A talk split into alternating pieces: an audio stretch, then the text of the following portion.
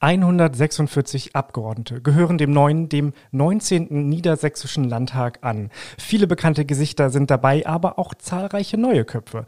Im Politik-Nerds Podcast stellen wir nach und nach ein paar der Neuen im Landtag vor.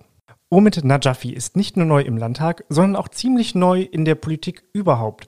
In dieser Folge vom Politik-Nerds Podcast erzählt der 34-jährige AfD-Abgeordnete, wie er erst in diesem Jahr zu seiner Partei gefunden hat und wie es dann so war, als Deutscher mit iranischen Wurzeln in Hannover Wahlkampf für die AfD zu machen. Politik-Nerds. Ein Podcast vom Politikjournal Rundblick. Mein Name ist Niklas Klemmichter und bei mir ist Omid Najafi von der AfD. Herr Najafi, ich habe äh, in den letzten Tagen versucht, ein bisschen was über Sie herauszubekommen, habe Sie gegoogelt, aber ich bin noch nicht so richtig fündig geworden.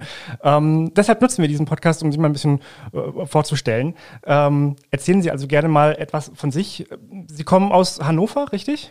Ja, wohnhaft in Hannover, geboren aber in Rheinland-Pfalz, in Traben-Trabach an der Mosel, ein kleiner Ort, aber wie gesagt aufgewachsen in Hannover. Das heißt, äh, mit dem ersten Lebensjahr bin ich sogar nach Hannover gekommen. Also meine Eltern, ich natürlich hinterher, so kooperativ wie ich war in den jungen Jahren. Ähm, ich habe aber keine Änderung an meinen Wohnort, also wo hier äh, mein Geburtsort. Ja, Sie haben dann ja Ihr, Ihr ganzes Leben hier in Hannover verbracht. Richtig. Sehen Sie mal ein bisschen, wie war da so Ihr Weg bis zu dem Zeitpunkt, als Sie sich überlegt haben, äh, ich gehe jetzt in die Politik und werde Landtagsabgeordneter? Ähm, ich bin hier in Hannover auch zur Grundschule gegangen, zur OS. Das gab es damals noch, eine Orientierungsstufe. Das war die fünfte, sechste Klasse. Also man kam nicht direkt aufs äh, Gymnasium oder Real- oder Hauptschule. Ähm, dann habe ich Abitur gemacht in, an der Leibniz-Schule Hannover. 2007 war das. Habe dann äh, nebenher erstmal nur gejobbt, weil ich noch nicht genau wusste, was ich weiter äh, oder mein Leben machen wollte. Habe dann ein BWL-Studium angefangen.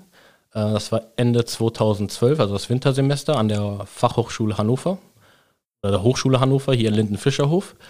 Mhm. Äh, das habe ich dann vier Semester geführt und habe dann abgebrochen, weil ich dort nicht mehr, ja, nicht mehr so viel gesehen habe, was ich dann noch lernen kann. Also ich, mir ging es eher darum, so viel Wissen wie möglich anzueignen und danach ging es halt ich gebe ehrlich zu, es ging, kam, äh, kamen dann nur noch Hausarbeiten auf mich zu und äh, werde ich ehrlich sein, so, darauf hatte ich nicht so viel Lust. Habe mich dann selbstständig gemacht in, Marketing, Promotion, auch im IT-Bereich und wurde dann äh, auch in einer IT-Firma übernommen. Den Namen sage ich jetzt erstmal lieber nicht und nicht, dass sie dann in die Bredouille geraten, dass sie ein AfD-Parteimitglied oder Frakt äh, ja, äh, Landestag, Landtagsabgeordneten mit drin hatten. Ähm, und anschließend habe ich Ende 2019, glaube ich, war das. Ja, habe ich dann angefangen, an der Börse zu handeln, also aktiv privat und davon zu leben. Ich habe gelesen, ähm, nein, ich habe sogar selber geschrieben, Ihre Eltern kommen aus dem Iran. Äh, nun äh, ist im Iran gerade eine ganze Menge los. Sie haben gesagt, Sie haben dort noch Verwandtschaft. Wie nehmen Sie äh, die Situation dort wahr? Also ja, meine komplette Verwandtschaft ist äh, im Iran, also nur meine Familie äh, befindet sich in Deutschland.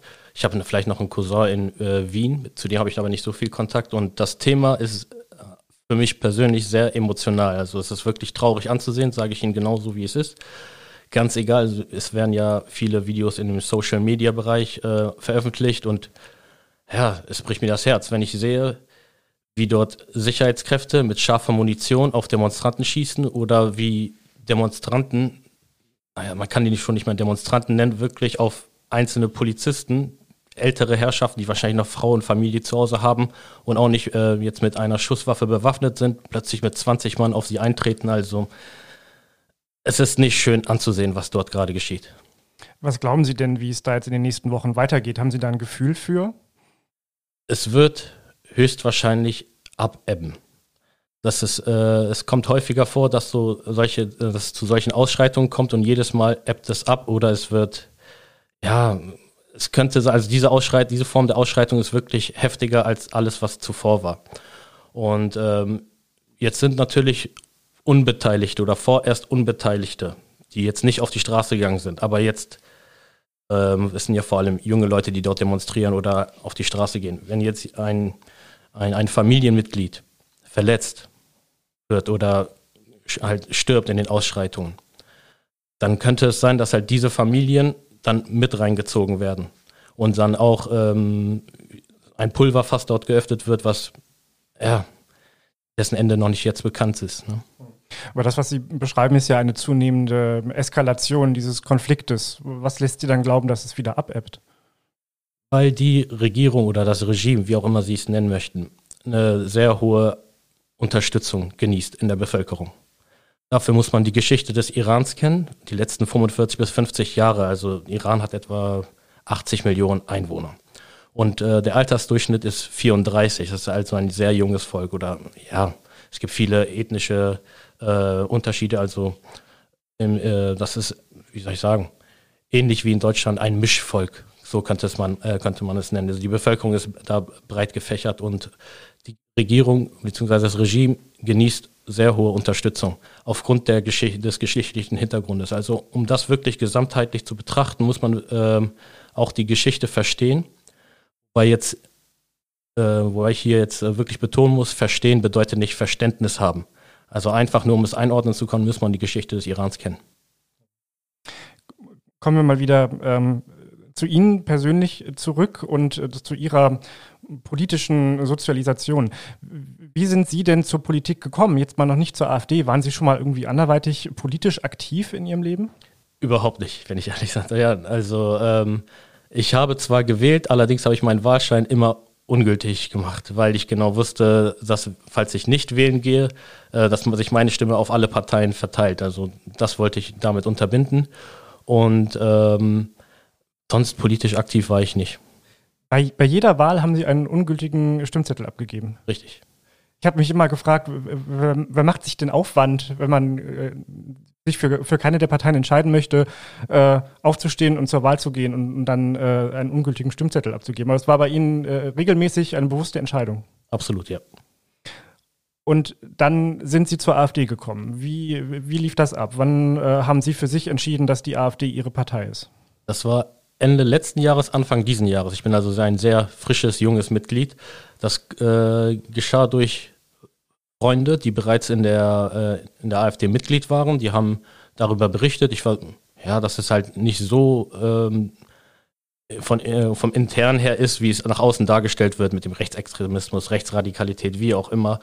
Und äh, mit meinen Freunden habe ich mich gut verstanden. Die haben mir dann den Kontakt hergestellt äh, äh, zu einem, ja, zu einem Mitglied, der ist äh, für die für die Mitgliederaufnahme verantwortlich ist jetzt hier in Hannover Stadt im Kreisverband. Da habe ich ein Treffen, das war Anfang Februar, glaube ich ähm, kam es zu einem Treffen, beziehungsweise vorher muss ich noch sagen, habe ich mir das Bundesparteiprogramm der AfD durchgelesen. Das war also ein rein rationaler Prozess.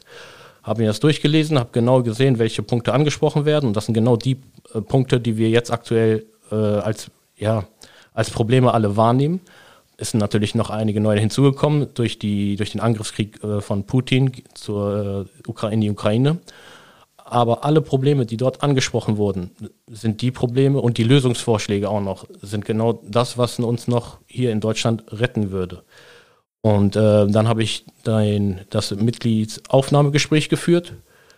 Das lief auch hervorragend und ich wurde auch zum Beispiel nicht einmal während, der, während des Gesprächs gefragt, wo ich herkomme, wo meine Verwandten herkommen. Das war also, äh, habe ich von meiner Seite aus erzählt, weil auch ähm, mein Gegenüber von sich aus erzählt hat. Also es war sehr, ja, äh, sehr offen, sehr freundschaftlich und äh, dann wurde ich halt Mitglied. Das war Anfang Februar diesen Jahres, glaube ich, ja. Sie haben es jetzt selber angesprochen, ähm, die AfD wird zumindest als zum Teil äh, rechtsradikal, rechtsextrem bezeichnet. Was entgegnen Sie denn, wenn, wenn Sie genau so etwas hören? Ich bin selber Mitglied und ich kann also aus erster Hand sagen, ich habe nichts dergleichen irgendwie persönlich erfahren. Also die Presse vermittelt hier ein, ein Meinungsbild, was nicht der Realität entspricht. Absolut nicht. Sie haben das äh, Programm der AfD erwähnt, das Sie durchgelesen haben und die Punkte, die Sie überzeugen. Was hat Sie denn da konkret überzeugt?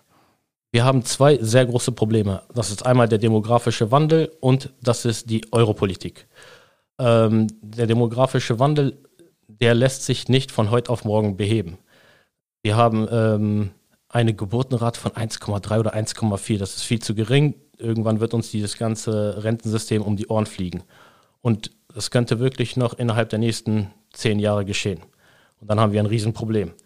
Das heißt, es muss wieder attraktiver gemacht werden für Familien, wieder ja, Kinder, also Kinder zu zeugen, klingt jetzt ein bisschen äh, polarisierend, sage ich mal, aber einfach mal eine Familie zu gründen, ist es für eine Frau oder für einen, äh, für einen für, für Ehepartner einfach nicht mehr attraktiv, Eltern zu werden. Und ähm, es muss da eindeutig mehr Unterstützung geben für die Frauen, für die, die Frauen, die Mütter werden wollen. Und ähm, zur Geldpolitik, der Euro wird definitiv scheitern, das, ist, das wird innerhalb der nächsten zwei bis vier Jahre geschehen. Und äh, wir müssen unbedingt eine souveräne Geldpolitik hier etablieren. Und falls das nicht geschehen sollte, ja, haben wir ein nächstes Problem und das wird uns Kopf und Kragen kosten. Sie haben gesagt, Sie sind noch gar nicht so lange in der AfD, äh, haben es dann aber geschafft, auf Listenplatz 14 zu kommen bei dieser Landtagswahl, sind deshalb nun auch eingezogen. Wann haben Sie den Entschluss gefasst, dass Sie auf den Parteitag gehen und sagen, hey, ich äh, will kandidieren? Wie ist das abgelaufen? Ähm, ich muss vorher sagen, dass ich jeden Kreisparteitag, jeden Landesparteitag, auch sogar den Bundesparteitag mitgenommen habe, den in Riesa. Also ich habe wirklich viele Kontakte geknüpft, ich habe mir die Meinungen anderer Mitglieder angehört und muss dann sagen, wir hatten ja anfangs eine Briefwahl. Aufgrund der, äh, der Corona-Maßnahmen war es noch nicht äh, ersichtlich, ob wir es schaffen, eine, eine, eine Aufstellungsversammlung durchzuführen. Und die Briefwahl wurde aber wieder, wieder, wieder, ja, abgesägt, sage ich mal. Und bei der Briefwahl habe ich mich schon mal, habe ich mich schon mal aufgestellt, habe allerdings kein Bewerbungsprofil mit eingetragen. Es ging einfach nur darum, um die internen Prozesse zu verstehen. Und da fing es eigentlich schon an, dass ich im Kopf mir Gedanken gemacht habe, wenn es zu einer Aufstellungsversammlung kommen sollte, weil es intern bereits klar war, dass diese Briefwahl nicht durchgeht oder dass nicht die, die ähm, nötigen Mehrheiten für die für die, für die Person, um, die, um eine Liste zu füllen, nicht erreicht werden. Da habe ich mir jedenfalls schon Gedanken gemacht, ob ich mich oder dass ich mich äh, für die Listenkandidatur bewerben werde und habe mir schon erste Themen äh, aus, äh, überlegt, die ich dann in meiner Rede anspreche und auch noch äh, mit äh, Mitgliedern, Parteikollegen, die bereits Erfahrung haben, habe ich mich dann auch nochmal äh, unterhalten, was dann der strategisch beste Schachzug wäre.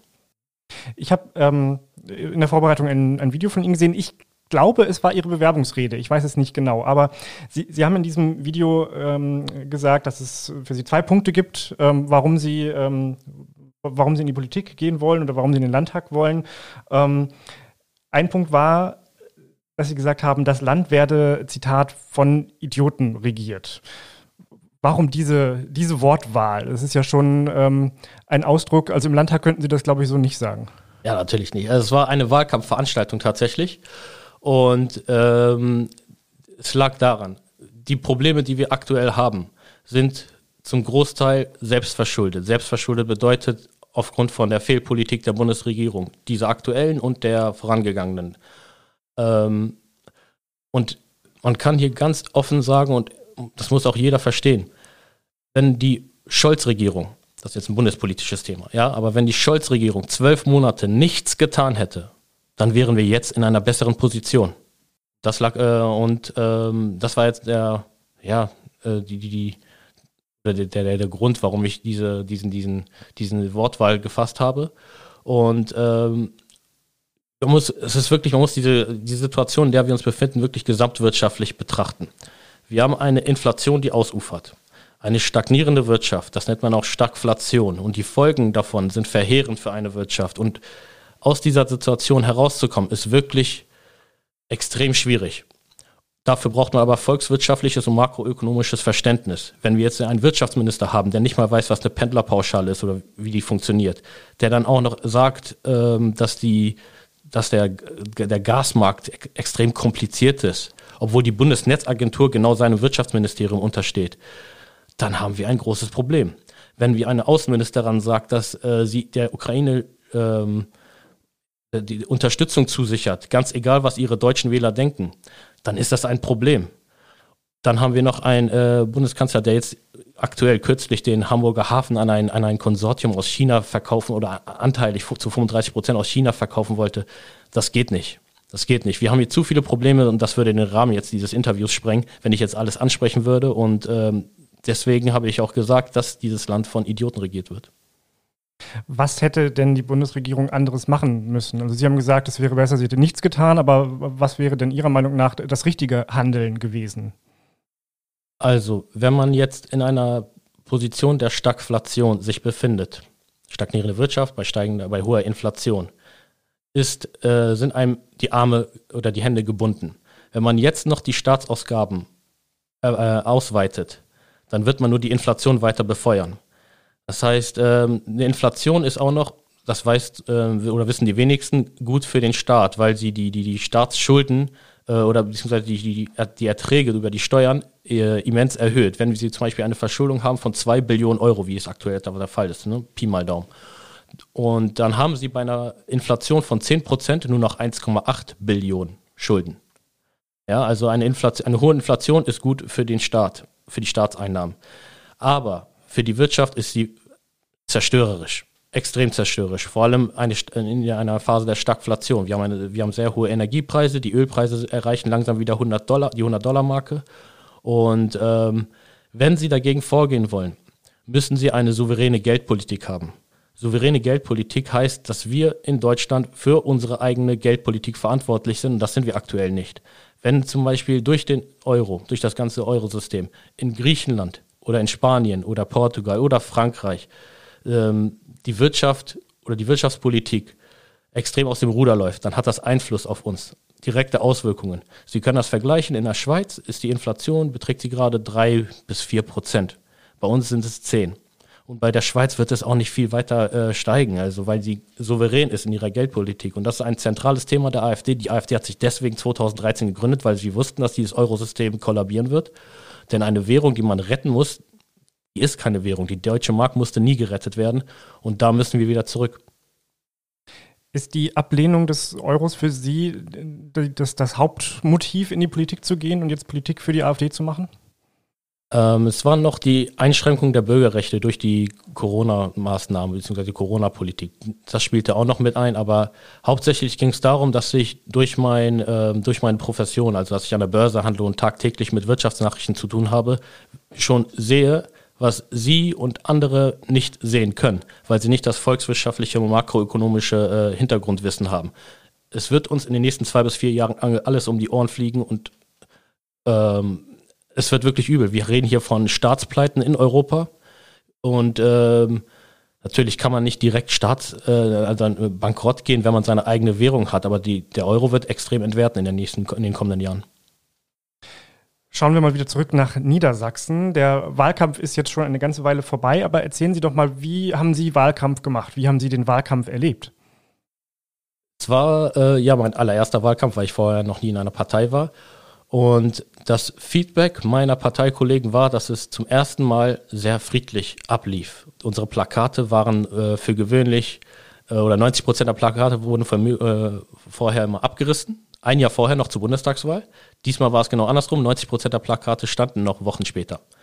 Ähm, die, die, die, äh, der Zulauf an Infoständen war zum Beispiel auch sehr, sehr groß und auch sehr friedlich und ähm, die, die, die Passanten haben auch wirklich die Gespräche gesucht und versucht oder, oder wollten wissen, ob ihre Probleme dann auch dann erhört werden von den Parteien. Also die Politikverdrossenheit hat sich, äh, war natürlich sehr groß und wir haben auch einen Nichtwähleranteil von 30 bis 40 Prozent. Das versuche ich möglichst auch zu ändern durch mein Mandat im Parlament oder die, die Politik ähm, den, den, den Bürgern näher und äh, vielleicht auch äh, ähm, soll ich sagen, also die Bürger noch mehr, äh, noch mehr für die Politik zu begeistern. Das ist auch eine meiner Ziele.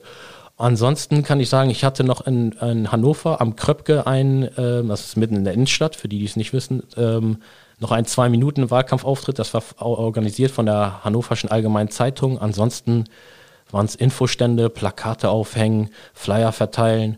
Ähm, vielleicht noch in der Zeitung, ob ich da war, nee, nur auf seiner Hannoverschen Allgemeinen Zeitung war ich nicht.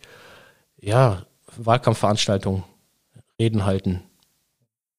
Ich habe schon gesagt, die Plakate wurden in diesem Wahlkampf nicht so häufig abgerissen wie noch vorher. Würden Sie also sagen, Sie haben viel Zuspruch erfahren in diesem Wahlkampf oder gab es auch Gegenwind, auch, auch an den Parteiständen, dass dann Leute gekommen sind und gesagt haben, AfD geht gar nicht? Häufiger kam es dazu. Allerdings, durch mein äußerliches Erscheinungsbild waren sie mit mir recht ja, umgänglich, sage ich mal. Ähm, da wurden auch zum Beispiel, wir hatten einen Infostand in, in Dörn am äh, Marktplatz und da wurde ja irgendwas äh, mit Kreide auf der Straße beschmiert. Dörn hat keinen Platz für Rassisten, haben die erst geschrieben. Das waren ähm, ja sichtlich vielleicht nicht Mitglieder der Antifa, aber sagen wir mal politisch eher linksorientierte äh, Herr und Frau Schaften, die das dort äh, auf die Straße äh, gemalt haben. Und ich habe die dann auch zur Rede gestellt und meinte, ähm, die hatten noch an einer anderen Stelle geschrieben, ähm, keine Liebe für die AfD. Das ist ja völlig in Ordnung, wenn das deren politische Meinung ist. Wir, wir gehen ja nicht danach, wir wollen ja nicht alle überzeugen. Also ähm, oder wir können es ja nicht. Und aber ich habe die dann zur Rede gestellt zu, bezüglich des, äh, der Formulierung des Rassismus. Das habe ich gemeint, dass, was das denn soll. Ja, Rassisten würden mich nicht wählen und ich wurde auf einem äh, Parteitag oder auf der Aufstellungsversammlung gewählt und ähm, wie gesagt, die waren ziemlich umgänglich, haben normal versucht, sich zu rechtfertigen, wie auch immer. Ob das denen gelungen ist, bezweifle ich. Sie haben die Erfahrung gemacht, dass ähm, Sie mit Ihrer Biografie, mit Ihren Eltern, die aus dem Iran kommen, ähm, eigentlich das Feindbild stören. Sie, sie passen nicht in die AfD für die Sichtweise derjenigen, die die AfD kritisieren. Ja, ähm, ich sag mal, für die Leute, die uns Rechtsextremismus oder Rechtsradikalismus, wie auch immer, vorwerfen, da äh, wird das Weltbild auseinanderbrechen, wenn ich dann plötzlich dastehe. Aber das ist doch gerade auch der, äh, der Vorteil, den ich habe, beziehungsweise äh, die falsche Sichtweise, die die Presse gegenüber der AfD hat. Und wenn ich sie damit einfach nur durch meine Anwesenheit, durch mein Mandat, wie auch immer, entkräften kann mit diesem Vorwurf, dann warum nicht? Ne? Jetzt sind Sie äh, neu gewählter Abgeordneter. Die AfD-Fraktion findet sich gerade neu. Wie waren denn so die ersten Tage als Landtagsabgeordneter? Was erlebt man da? Also erstmal realisiert man das nicht direkt. Für mich persönlich war es jedenfalls so. Ähm, wir hatten ziemlich früh gleich die Fraktion gegründet. Ich glaube, das war am Dienstag nach der Wahl. Am 9. Oktober war die Wahl. Am 11. haben wir zuerst die Fraktion gegründet. Und da haben dann die alten Hasen, die bereits Erfahrung haben im Landtag, die neuen informiert und äh, unter ihre Fittiche genommen. Also der Klaus Wiechmann, der Stefan Bote, Per Lilienthal, wir sind da, wir sind da gut äh, aufgehoben unter denen. Und ähm, ja, da beherrscht regender, reger Kontakt. Ansonsten nach außen hin Meiner Mutter habe ich zum Beispiel am, äh, noch am Wahlabend geschrieben, dein Sohn ist jetzt Landtagsabgeordneter. Sie hat dann äh, positiv äh, geantwortet und, äh, und in meinem Freundeskreis haben sich dann, haben sich dann auch einige Leute äh, das TikTok-Video, was ich mit, mit dem Martin Sichert, dem Bundestagsabgeordneten von uns, äh, geführt habe. Wir hatten ein Interview geführt und dann auf TikTok hochgeladen und dadurch hat es jeder in meinem Freundeskreis, im Bekanntenkreis erfahren. Hatten Sie eine Wahlparty? An dem Abend? Ja, wir hatten am 9. Oktober eine Wahlparty. Wo soll ich nicht sagen? Da der äh, Veranstalter bzw. der uns die Halle zur Verfügung gestellt hat, ähm, sonst in eine Bredouille geraten würde, er würde der AfD eine Plattform oder ja, verschaffen.